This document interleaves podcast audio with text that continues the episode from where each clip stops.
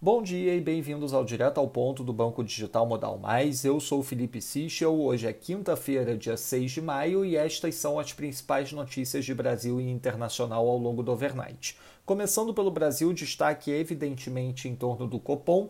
Em nossa visão, o comunicado reforça a projeção de uma elevação na mesma magnitude da taxa Selic na próxima reunião. Apesar de mantida a parte sobre o ajuste da Selic ser parcial, o refraseamento indica mais graus de liberdade da autoridade monetária em torno da normalização. Ainda assim, o conjunto de expectativas de inflação no horizonte relevante abaixo da meta com a Selic a 5,5%, a perspectiva de que o Copom já leve em consideração pressões pelo lado dos preços administrados e também as surpresas positivas com a atividade dão uma impressão marginalmente mais doves do que a nossa expectativa inicial. Para a próxima reunião, esperamos uma elevação da Selic de 0,75% e mantemos a projeção de que os juros básicos cheguem em 5% este ano e 6,5% no ano que vem, sendo que o risco principal, evidentemente, é a antecipação do ciclo previsto para o ano que vem.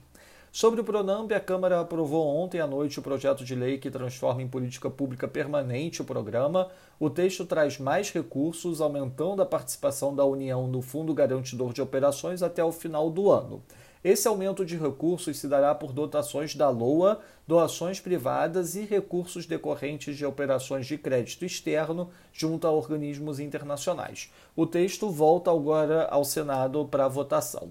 Sobre auxílio emergencial, após verificar sobra de recursos destinados à rodada do auxílio que começou a ser paga esse ano, o governo estuda dar o benefício a parte das pessoas que tiveram pedido negado em 2020.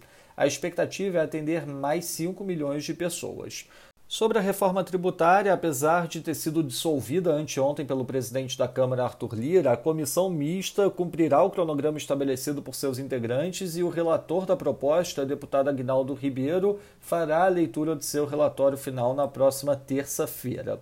Passando para o setor internacional, nos Estados Unidos, o Rosengren do Fed afirma em entrevista a Bloomberg que ainda é muito cedo para falar de tapering, e no Reino Unido, o Final Services PMI de leitura teve leitura acima do flash, registrando o nível de 61.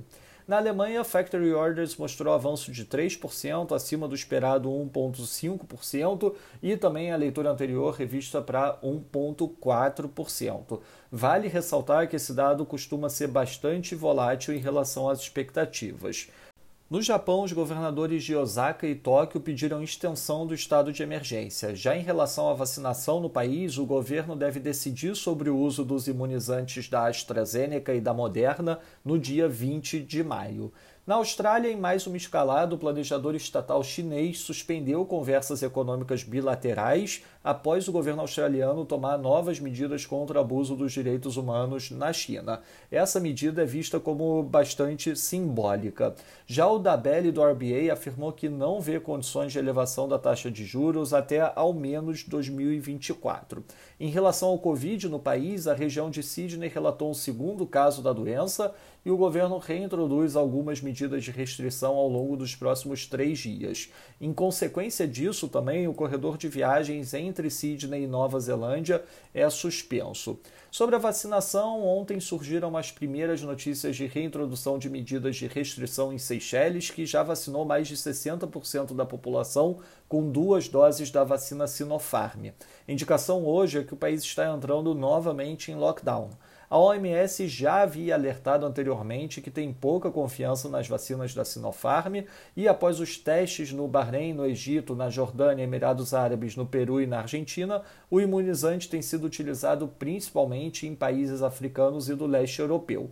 A utilização, no entanto, é limitada se comparada a outros imunizantes. Na agenda do dia, destaque hoje para a eleição na Escócia, às 8 da manhã, a divulgação da decisão do Banco Central da Inglaterra, às 10 e 15 da manhã, uma aparição da Schnabel, do Banco Central Europeu, e às 11 da manhã, a aparição do Kaplan, do Fed.